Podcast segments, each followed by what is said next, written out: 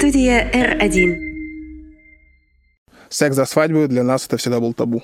Так как я темнокожий человек в мытищах. Звучит, конечно, как... Оксиморон. Да, да. Ну, как это яркий заголовок в какой-нибудь газете там. Светскую музыку нам отец всегда говорил, что это музыка дьявола.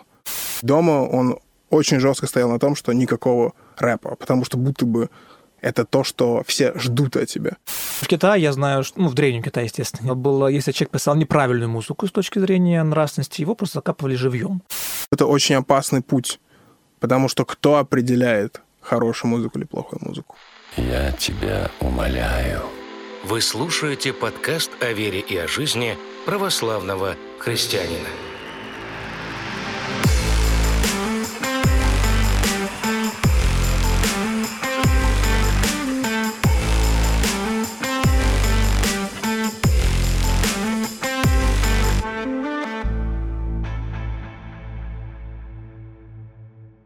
Приветствую вас на нашем подкасте. Здесь мы обсуждаем социально значимые, философские и острые жизненные вопросы. Рассматриваем их и с точки зрения церкви, религии, и с мирской или научной точки зрения. Каждый выпуск у нас в студии опытные эксперты и представители Русской Православной Церкви. А сегодня у нас необычный, яркий, в прямом и переносном смысле этого слова, и очень интересный гость. Ведущая радиостанции о хип-хопе и популярной культуре Studio 21. Автор YouTube-канала музыки и, как сам он себя называет, афро-россиянин из Нигерии Сэм Адагбия. В медиа пространстве просто Сэм. Прошу любить жаловать. Сэм, приветствую тебя. Здравствуйте, Дмитрий. А сегодня говорим о культуре и религии, о творчестве и религии. Это долгий, конечно, и глубокий разговор, но мы сегодня попробуем немножко пофилософствовать без сложных терминов и понятий. Угу. Вообще, религия, она исторически всегда влияла на то, что создавал человек. Большая часть культурного наследия так или иначе у нас связана с религией.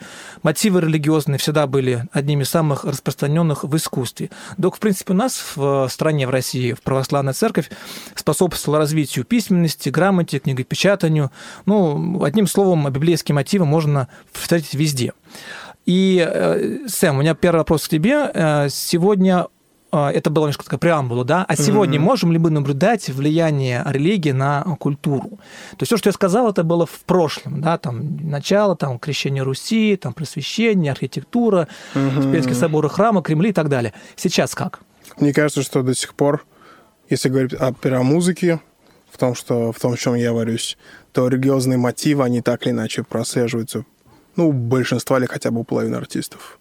То есть использование образов распятие, использование образов э, того же Кани Уэста, который в течение всего этого, своего творчества использует мотивы именно христианской религии. Если посмотреть даже на наших артистов, есть ребята, которые так или иначе интерпретируют религиозные мотивы. Мотивы образа, я думаю, что они не будет такого времени в культуре человечества, в котором мы отойдем от использования религиозных мотивов образов истории. Уже парень, выросший в Мытищах, насколько я знаю, да. да, в очень такой религиозной семье. Расскажи немножко нашим слушателям про себя, о своей жизни в России. Хм. Вообще, а... как ты здесь оказался, затесался? Отец, он работал в органах в Нигерии, и в определенный момент ему предложили стажировку в Советский Союз. Ему и еще одному человеку из его отдела. Он приехал в Советский Союз, получил образование и принял решение остаться здесь и привез мать. Рискованный человек, отец. Очень. Я бы даже сказал, авантюрный человек. Это 88-89 год. Мама приехала, и родились мы трое. Я и мой младший брат и сестра. Ты старший? Да, я старший сын, да. И мы всю жизнь прожили в Мытищах, плюс-минус, меняя место жительства. Но если в целом говорить о нашей семье, то это такая... То, что сейчас называют консервативная традиционная семья. То есть отец как глава семьи, слова отца... Патриархальная? Абсолютно патриархальная семья, да. А слово отца не оспаривается ни матерью, ни детьми, и очень религиозная семья. То есть мы пятидесятники, мои родители пятидесятники. Затем какое-то время мы проходили в баптистской церкви в местной в Мытищах. И вот сколько я себя помню в детстве, у нас было очень много христианских ритуалов, которые мы соблюдали как семья. То есть это было частью объединения семьи. Мы просыпаемся рано утром, перед тем, как родители едут на работу или мы в школу, мы читаем Библию, молимся. Затем, когда перед сном, uh-huh. это тоже мы читаем Библию, молимся. И сейчас со временем я стал понимать, что это не только было историей поддержания религии, сколько и одна из креп, которая удерживала нас вместе как семья. То есть это не обеденный стол, например, где мы все едим, а это час молитвы, где мы все вместе сидим, молимся и читаем Библию. Как ты это воспринимал? В детстве это бесило. В детстве это была история того, что зачем я просыпаюсь в 6 утра за час... 6 утра каждый день? За, за час а. перед тем, как по, по, собраться в школу для того, чтобы прочитать Библию и помолиться. Все в Библии одно и то же, я это слышу в церкви, зачем это делать. Затем с возрастом ты стал понимать, что это дает тебе культурный бэкграунд в том числе. Как это вообще воспринималось на фоне остальных нерелигиозных э, сверстников? Потому что все-таки 90-е лихие годы, да и сейчас, в принципе, я не могу сказать, что у нас такое суперправославное общество. Мы называем Святую Русь в очень условно и вообще в кавычках очень больших. Mm. Как это вообще воспринималось? Очень... Ну, я могу говорить за себя. Угу. Скажу так, что я принял крещение в 14 лет, если не ошибаюсь, или в 13. И вот до осознанного вхождения в религию. Для меня это была история того, что зачем это происходит, тяжко, непривычно, но в то же время было какое-то ощущение родства. Наверное, потому что родители очень много об этом говорили, поэтому я очень сильно ассоциировал себя с христианской религией с образами, с мыслями и так далее и тому подобное. А каких-то, не знаю, там, не то что смешек, да, но просто я помню, мне, помню, рассказывал один э, мой преподаватель в институте, что он знал, что я священник, mm. и вот он рассказывал, это, это 80-е годы как раз, он уже в школе, ну, правда, 80-е он учился, и говорил, что у них в школе был случай, когда девочку поймали с крестиком на шее, Oh. Выставили всех а, в актовом, в актовом зале, спортивном зале, всю школу построили, ее девочку поставили по центру, и, значит, начали, вышел директор, там, э, завуч, начали всенародно ее обличать, что ты, ты типа православно, ты ходишь в храм, крестик там, сними с нее. Mm. И он так дико на это смотрел. Я этот пример привел к чему? Все-таки, во-первых, э, это яркий человек, и цвет mm-hmm. кожи другой. И это у нас в России так немножко ну, с подозрением, скажем так. Всегда. Даже сегодня я ехал к нам на, в студию, вижу человека чернокожего, ну, как бы цепляет глаз. Yeah. Цепляет глаз, а тут еще и верующий. То есть это одно с другим как-то не давало какого-то двойного эффекта. Uh... Отторжение, может быть, неприятие. Прямо такого резкой реакции не было. Я думаю, что из-за того, что мы были африканцами, все, что сверху, казалось, ну ладно, они так уже странные, поэтому ладно, они хоть в церковь. Остальное можно простить, да? Да, остальное можно простить. Я помню, когда несколько раз мы приглашали там одноклассников или друзей в церковь, и глаза были по 5 рублей, история того, что куда ты меня привел, что я тут делаю. Но прямо жесткой реакции не было. А вот с моей стороны, почему я свободно об этом говорил, не стеснялся, потому что дома отец проводил очень хорошую работу в том плане. Нам всегда объясняли о том, что даже стих есть о том, что если вы не примете посрамление за меня, Иисус говорил что-то в этом роде, угу. то как вы можете ожидать присутствия в Царстве Небесном? Нам всегда Отец объяснял... Кто постыдится меня и моих слов здесь? Да, вот этот стих. Угу. Да, и нам Отец всегда объяснял, и мама объясняла то, что люди будут не понимать, люди будут склонять вас к разным вещам, но вы должны понимать, что вы это делаете ради большой цели. И так как мы были дети, наверное, дети очень восприимчивы, мы принимали, ну, лично я принимал за чистую монету все, что было сказано. Ну, и так я, и есть. И я держался этой религии, поэтому у меня не было ощущения того, что, о, меня не понимает, значит, надо об этом забыть. Не жалеешь? Ч- о чем именно? Ну, что вот так вот, вот такое воспитание было. Ну, абсолютно нет. То, что, опять-таки, даже если оставить в стороне историю с верой или религией, это новая культура. Это новый образ, это новые мысли, это новый взгляд на жизнь. Э, поэтому я чувствую, что условно говоря, я, когда вышел из школы, 18 лет, у меня был шире кругозор, чем у тех людей, у которых ну, кстати, не было, да, например, да. этого. То есть я, если я видел какую-то, я не знаю, там, картину или еще что-то, без слов экскурсовода я видел, что это за образ. Я понимал, откуда идет эта история. Если я смотрел какой-то фильм, в котором режиссер использует библейские мотивы, мне не нужно будет идти смотреть обзор. Я это видел и так. Поэтому с точки зрения даже культурного бэкграунда это очень полезная история. Угу. А вообще как ты относишься к религиозному воспитанию? Я думаю, что это дает хороший стержень. Это дает хороший стержень ребенку. Условно говоря, секс. Секс за свадьбу для нас это всегда был табу. Прям очень жесткий табу от родителей. То, что это... Для христиан вообще, да. Да, то есть позиционировал с точки зрения того, что до свадьбы нельзя, Библии и так далее и тому подобное. И с возрастом я понял, что эти ограничения, можно, да, сказать, что они лишили меня какого-то кайфа, но я дошел до определенного возраста, когда я сам смог оценить то есть это не было истории навязанное или давление сверстников. Вот эти ограничения, они помогли мне сформироваться до определенного возраста и затем уже принять свой выбор и свое решение. Э, мой первый секс был, когда мне было 20 или 21, и я помню, что следующие полгода я помнил эмоции. Мгм. Потому что я уже был сформированный, я уже был подготовлен. Это не была история того, что ты в 16 или в 15 или в 13. Нет. После пьянки какой-нибудь Да, случайный это бит. был осознанный процесс, это был отчасти даже и духовный процесс, поэтому, к сожалению, точно никакого не было. А вообще, ну, вернемся теперь к творчеству. А Как вообще вера твоя относится к, к творчеству? Я видел в одном из э, интервью, что отец твой вообще был против того, что ты увлекся рэпом, причем так очень усердно, усиленно. А Что по его настоятельной просьбе даже ты пел в церкви, насколько я помню. Да, да. Вот расскажи про это. Э, Так как я темнокожий человек в мытищах, Звучит, конечно, как... оксиморон, Да, да. Ну, как это яркий заголовок в какой-нибудь газете, там. Break news какой-то. есть такое. Так как я темнокожий человек в мытищах, э, я, я думаю, я не могу говорить за отца, я думаю, что он понимал, что вокруг меня будет много разных историй, которые будут пытаться меня вовлечь странные дела. Да, потому что ты такой яркий, погнали делать рэп, погнали делать это, погнали делать то. И опять-таки, сейчас я понимаю, что его ограничения не помогли мне сформироваться. Помогли? И помогли. Они помогли мне дойти до того возраста, когда я сам могу принимать за себя решения. И дома он очень жестко стоял на том, что никакого рэпа, потому что будто бы это то, что все ждут от тебя. И я думаю, что если бы я начал заниматься этим чуть раньше, если бы не было этого ограничения, то качество было бы другое, подход к культуре был бы другое, отношение было бы другое, я бы не оказался на хип-хоп радиостанции с тем багажом знаний, который у меня был.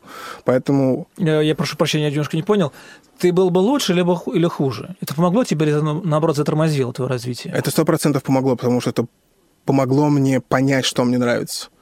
То есть я начал увлекаться и слушать рэп в осознанном возрасте. И подход у меня к этой музыке был другой, и к этой культуре был другой. Я стал смотреть на другие вещи, условно говоря, не про бит или как качает, а по предысторию. Почему эта музыка такая? Кто ее пишет? Какие ее главные стороны? Какие Про ее слабые вообще? стороны? Да, то есть так как было ограничение, я формировался, поэтому... И в какой-то момент э, пришел ко мне продюсер один и сказал, что, чувак, погнали, я буду тебя продюсировать. Мне было лет, наверное, это был 9 или 10 класс, и я знал, что отец скажет нет, и поэтому я предложил ему пари. Отец, давай я приму работу этого продюсера, а я взамен пойду в церковный хор. И он сказал, А, хорошо. ничего себе. Он сказал, хорошо, договорились, но так случилось, что этот продюсер потом слился, а я остался в церковном хоре. А хор остался. Да. Каким голосом поел? пел?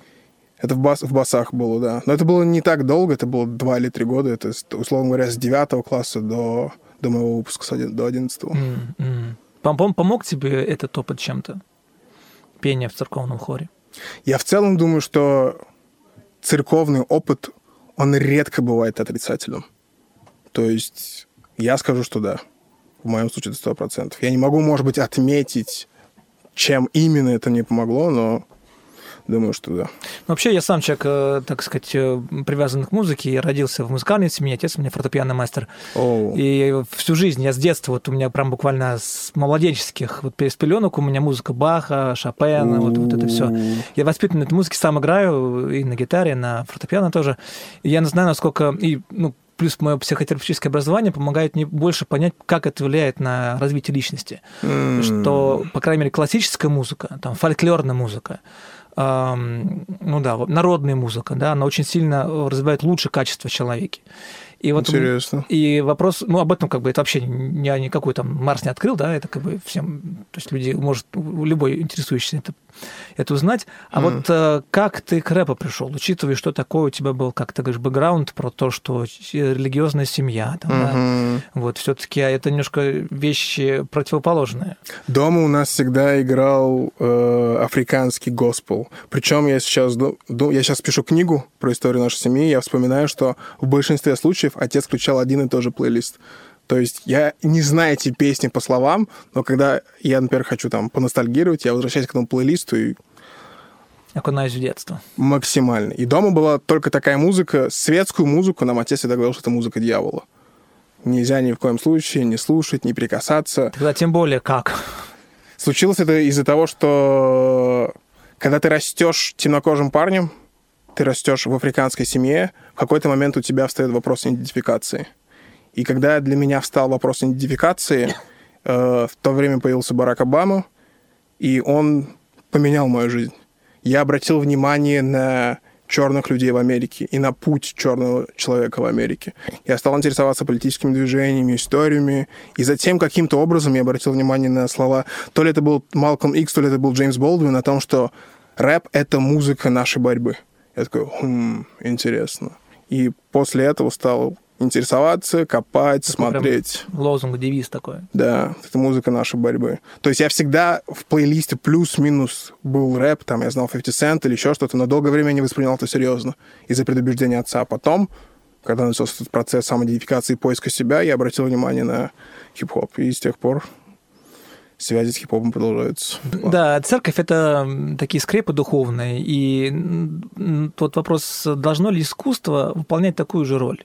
Хм. То есть, проще говоря, должен ли творец музыки нести какую-то моральную ответственность за то, что он несет в мир своим через свое творчество? Хм. Это хороший вопрос. Но я скажу, что большинство великих музыкантов задумывалось об этом. Это ответ на ваш вопрос. А должен ли он или нет, я не знаю. Например, в Китае я знаю, что, ну, в Древнем Китае, естественно, было, если человек писал неправильную музыку с точки зрения нравственности, его просто закапывали живьем. М. Была такая смертная казнь. А, Хорошо люди, люди хорошо понимали, насколько музыка влияет на человека. Мгм. Ну, например, там у апостола Павла, кстати, об этом сказано, да, что человек трубит в трубу, там, значит, э, это значит, готовимся к битве. Ставишь себе такие вопросы? Я еще не делаю музыку, но если отвечать на вопрос, это, по-моему, это очень опасный путь. Потому что кто определяет хорошую музыку или плохую музыку? Если мы говорим о том, что... А судьи кто? Да, то есть если мы говорим о том, что мы называем музыку плохой или хорошей, значит, есть человек или есть какой-то институт, который... Критерий. Или критерий. Но чаще всего критерий не бывает без института и без людей, которые управляют им. А если мы наделяем людей властью, определяя, что плохо или что хорошо, это опасно. Поэтому я скажу, что великие музыканты в основном, они задумывались о миссии своей музыки, о том, что она делает, но говорить о том, что есть плохая ли музыка или хорошая, я не могу. Ну, может быть, не то, что плохая, хорошая, а которая действительно... Это же факт, есть музыка разрушающая. Например, известно, что музыка влияет на воду. Например, Мгм. поскольку человек в- на 80% состоит из воды, Мгм. то это тоже влияет на... Ну, я вот как пси- психолог, да, практикующий, то есть на- музыка действительно может сподвигать человека на какие-то большие поступки, добрые поступки, может наоборот. Мгм. Например, э, возьми и вспомни там, не знаю, какие-нибудь там кричалки фа- фа- фанатов, да, то есть всегда такая музыка бодрящая, хочется встать и там с чем Кого-нибудь убить. поддать хорошенько, да. Да. Ну Вот, то есть это, эта музыка спро- провоцирует такие вещи. Вот я про это. Но мы не... Мне кажется, опасным контролировать такие вещи. Да, можно помогать своему близкому окружению, там, своему городу даже. Нет, стране, наверное, нельзя. Своему близкому окружению оберегая, но как только мы хотим это контролировать, слишком большая власть у людей, которые это контролируют. И это больше становится не про заботу о ближнем, а политический момент. Поэтому я не могу сказать, что... Ну да, тут, наверное, есть какая-то крайность, что можно вст- впасть в другую сторону, где Да, вот где будут определять, это хорошая музыка. Это примерно то, что происходит сейчас в нашей стране с Лигой безопасного интернета, когда госпожа Мизулина пытается определить, что плохая музыка, что хорошая музыка. Это очень опасно. Когда у человека есть такая власть, что он, он знает за собой власть запрещать музыканта.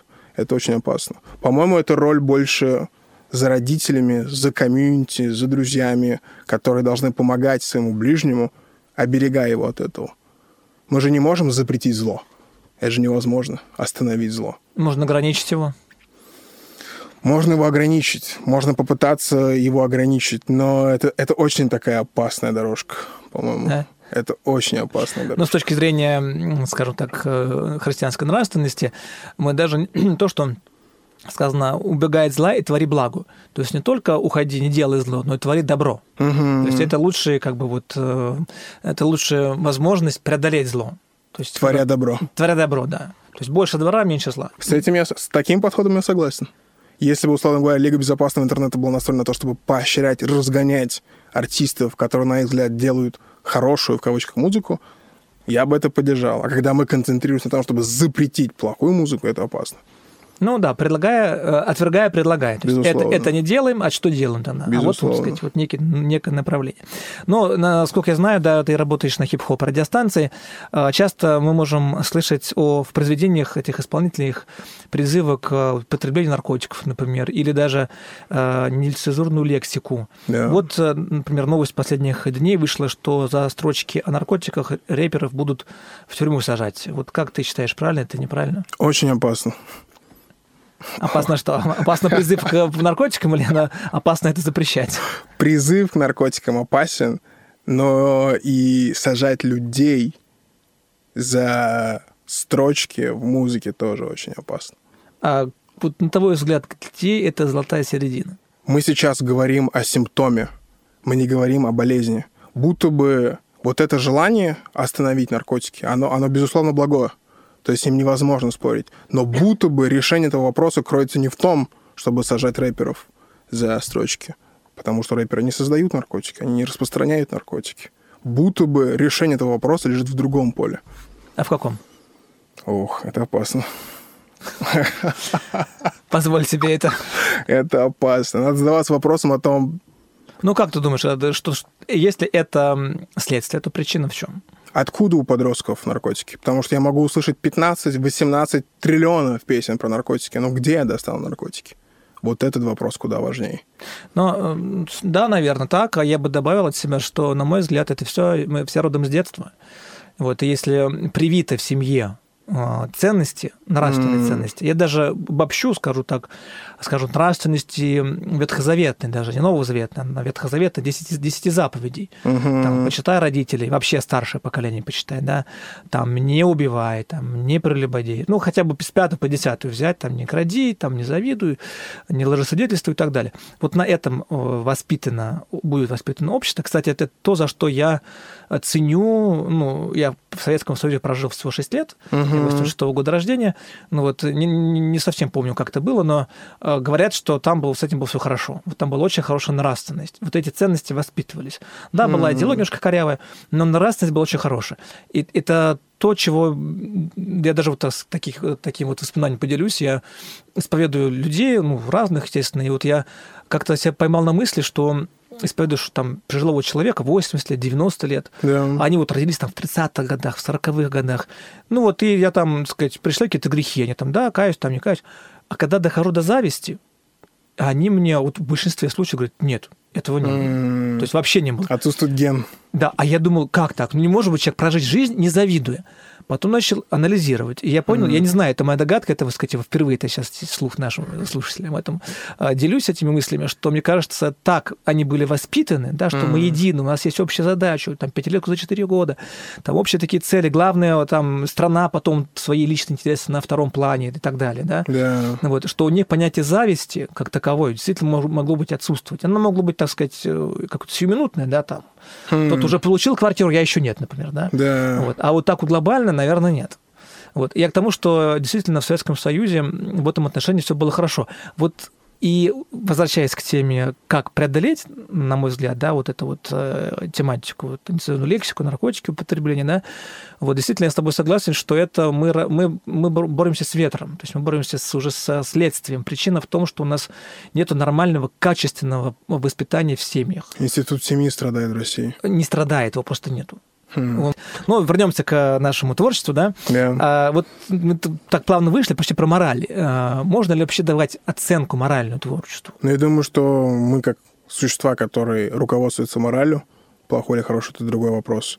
Но в целом мораль — это часть нашего мировоззрения, то, безусловно, любому творчеству можно давать моральную оценку. Даже если автор там не вкладывал что-то или что-то в этом роде. Можно морально оценивать. Как я говорю, как слушатель, как человек, как единица, безусловно. А если вообще мы слышим красивую и мелодичную там, песню, качественно исполненную, но при этом э, она звучит матом, да, и призывает к каким-то, опять же, таким не самым нех- нехорошим вещам. Мгм. Тут что? Как с этим быть? Я каверный вопрос задаю. А, В Штатах, на самом деле, была похожая ситуация с тем, что происходит сейчас в России. А, В конце 80-х или в середине 80-х на юге появилась группа а, Two Life Crew. И они были первыми, но одними из первых, которые открыто, а, без сленгов, говорили о сексе в своей музыке. И тогда американское общество, правительство задалось вопросом о том, как это контролировать. Люди начали говорить о том, что запретите рэп, это невозможно, это играет по радио, мои дети слышат, они маленькие и так далее и тому подобное. И в Штатах нашли выход, они помнят, даже если это дело, то есть то-то, то-то против того-то, того-то, пришли к выводу маркировки. То есть появилась маркировка на альбомах, на песнях. Типа что- 18+. Да, это взрослый контент. И будто бы это единственное, что можно сделать с точки зрения государства, если мы говорим о том, что мы не моральные судьи всего, что происходит на Земле. Ты дал маркировку, ты дал понять, что, окей, то контент, который ты сейчас будешь потреблять, с точки зрения общей, общего свода морали, он не совсем приемлемый. А запрещать его, удалять его, будто бы это история уже какого-то морального судьи. Я это так вижу. То есть, со своей точки зрения, конечно, я понимаю, что нецензурная лексика, брань — это история того, что должна оберегаться от детей, но быть человеком, который скажет, давайте запретим все песни с матом для детей, я не могу. А хотел бы?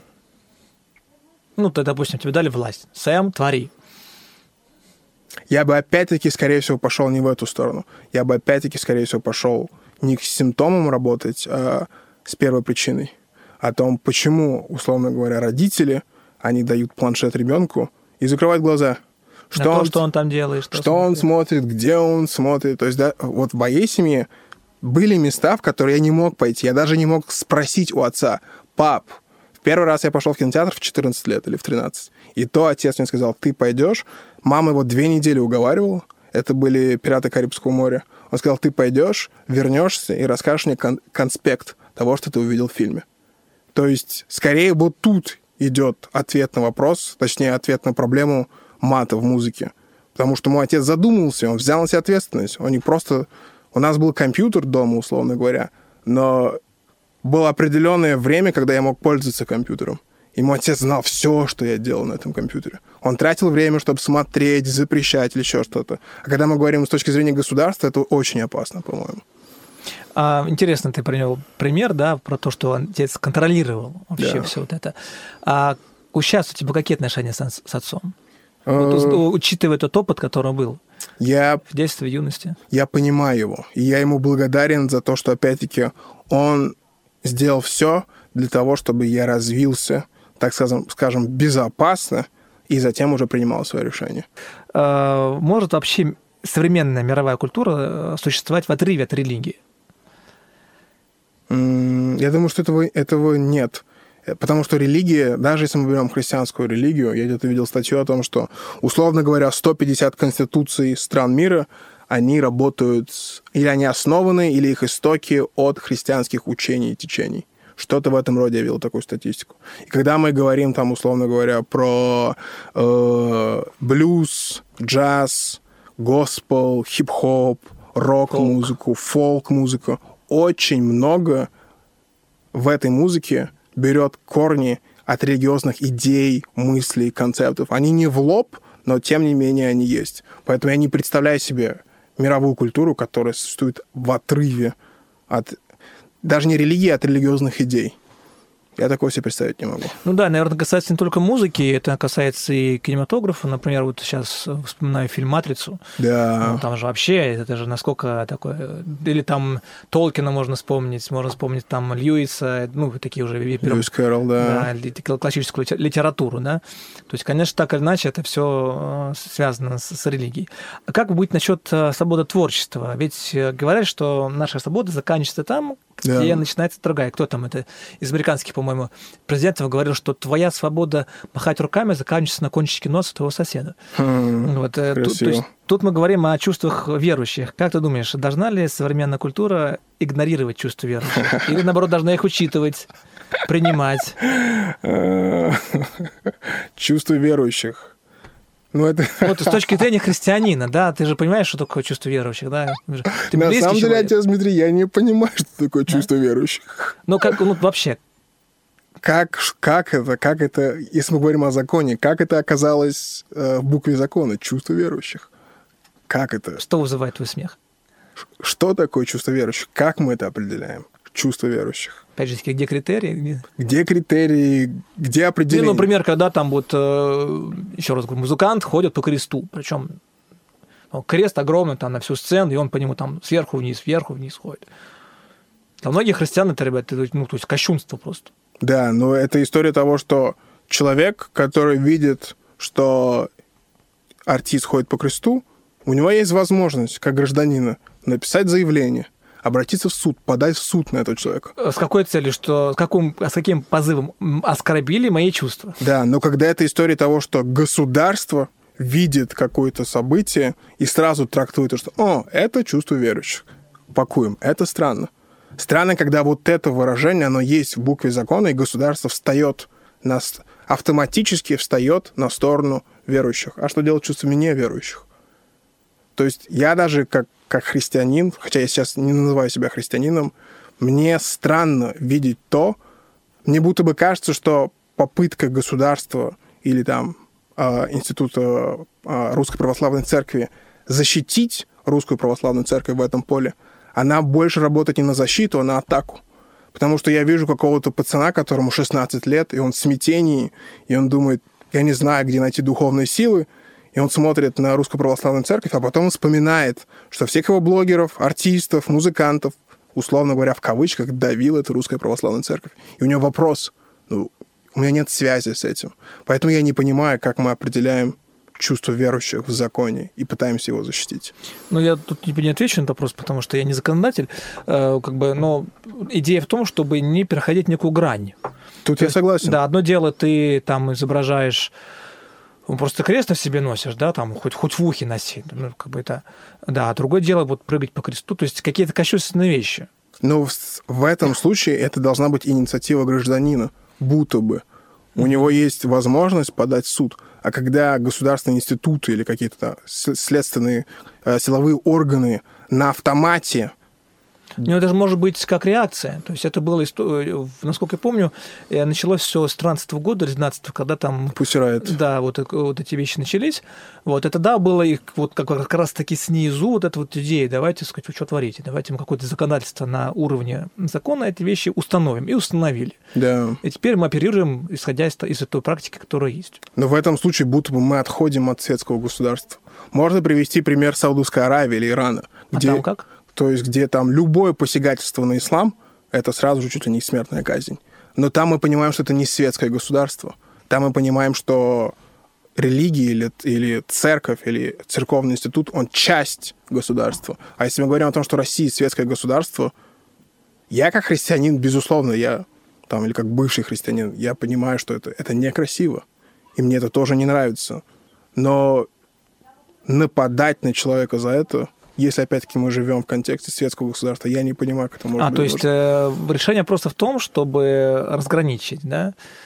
Э, Светское государство мы или все-таки мы религиозное? Будто бы последние полтора-два года Россия стоит перед этим конфликтом. То, что она еще не может себе ответить на вопрос, Россия это светское государство или Россия это не светское государство. Ну, в Конституции четко написано. У нас есть статья 97, по-моему, 97 года, если не ошибаюсь, о правах там, да, всего вот этого, э, где сказано, что нет. Но из них как бы предпочтение дается русской православной церкви, исходя из того, что большую часть истории нашей, именно мы были православными, и культура наша все-таки она э, оттуда. А почему ты называешь себя бывшим христианином? Ну, потому что есть определенное со- соглашение с Христом. То есть первые апостолы, их назвали христианинами, потому что они были похожи на Христа. И они делали то, что Христос сделал. И поэтому люди сказали, а, ну это же люди Христа. Это типы Христа, а они христиане. И я сейчас не соблюдаю те вещи, которые были в договоре с Христом, поэтому я не могу называть себя христианином. Называть христианином просто потому, что я вырос в христианской семье или потому, что мне близка христианская идеология, по-моему, это недостаточно, чтобы называть себя христианином. Ну, если следует этому критерию, у нас вообще, вообще ни разу не христианская страна. Из тех 70-80%, которые крещены у нас в православной церкви, по факту, по факту ходят в храм каждое воскресенье процента 2, максимум 3, максимум 3, может быть, в некоторых годах 3,5-4, но это нет, даже нет. Так, 2, 2, 1-2%. А из тех, кто ходит эти 1-2%, реальной христианской жизнью, прям, прям, прям глубокой христианской жизнью, еще меньше живут. Опасное поле, отец Дмитрий. Ну, когда- Опасный вопрос. ну, мы ради этого здесь собрались, чтобы эти вопросы здесь поднимать. И вот и я, держа это в уме, я не могу называть себя христианином. У меня есть образ моей матери. Вот я вижу, что она христианин, она живет этим 24 на 7. И тут речь не о том, чтобы соблюдать по букве и быть супер праведным. Тут я говорю о том, что ты принимаешь на себя ответственность через благодать Божью подвязаться, не делать определенные вещи. У меня этого нет. То есть я живу другой жизнью, поэтому я не могу назвать себя христианином. Нету внутреннего конфликта да, в связи с этим? 24 на 7. Постоянно 24 на 7, с молитвой это особенно. То есть, условно говоря, я очень давно не молюсь, но все равно осталась эта привычка. Когда мне приносят еду или я в ресторане, привычка помолиться. Или когда что-то какой-то сложный момент наступает в жизни, я думаю, блин, надо помолиться. Но потом думаю, нет, чувак, ты не делаешь то, чтобы то, что может позволить тебе рассчитывать на эту молитву. Поэтому, да, это... Как будто запрещаешь себе это. Это, это не история про запрет, это история про честность перед Богом. Я не могу быть человеком, который закрывает глаза на то, что Бог от меня ждет, а потом, когда мне надо, я такой, ну да, помоги мне, пожалуйста. Поэтому я не могу называть христианином, и постоянный конфликт из-за этого. Это как-то влияет на твое творчество в том числе? Я думаю, что в целом конфликтность, она прослеживается не только в творчестве, но и в моей личности в целом, да. Постоянные конфликты, смятение, да, это как синоним. Ну, желание с этим прибороть как-то это... Но если говорить совсем честно, то Наверное, через время я приду к религии, но, скорее всего, для меня это будет религия моих родителей, то есть моих предков. Скорее всего, это будет это. Я вряд ли вижу себя человеком, который вернется к христианству. А какая религия твоих предков? Юруба религия. Это что-то такое? Если говорить в общем, то это языческая или многобожеская религия. Это религия, которую практиковали мои люди в Нигерии с самого начала. До прихода христианства. До прихода. Вот до прихода христианства. Это тоже такой, когда ты африканец, и вот моя мама. Угу.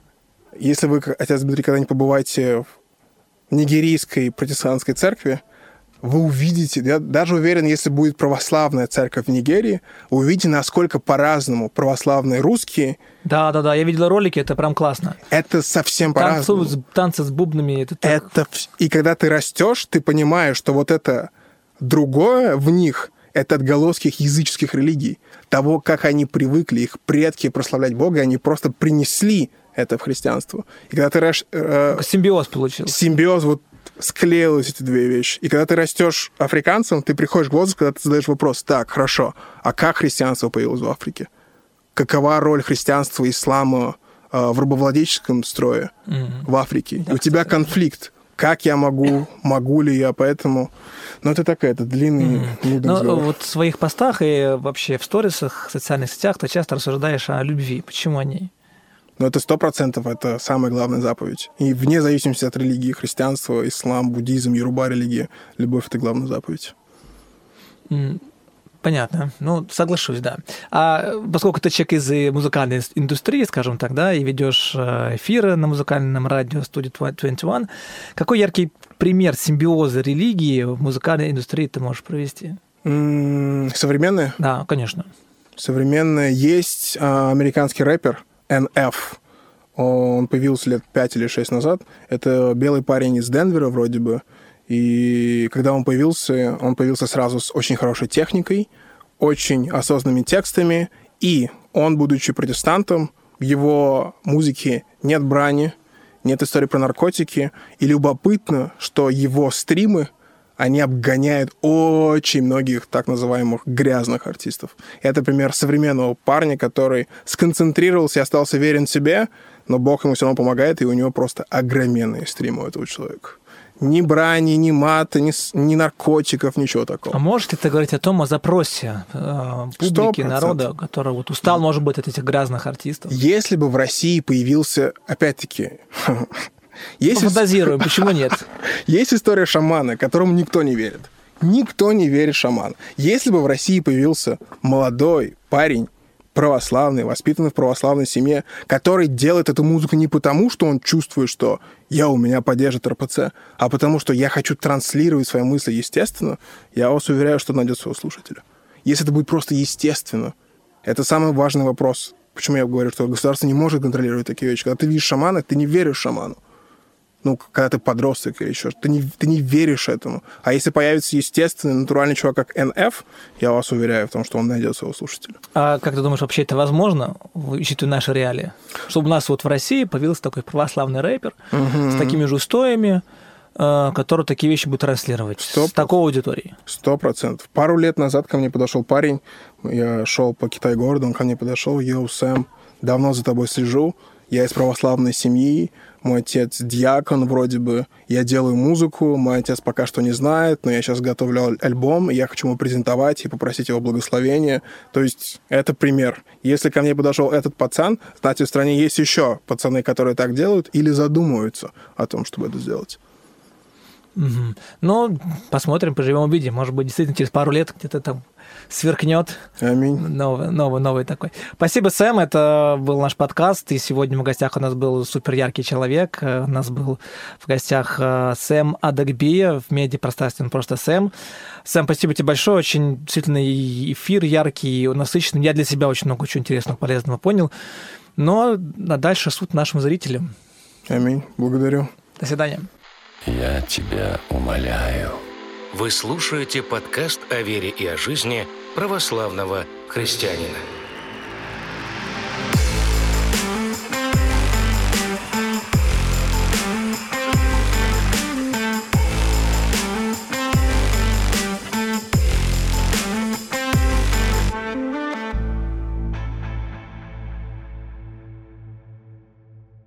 Студия R1.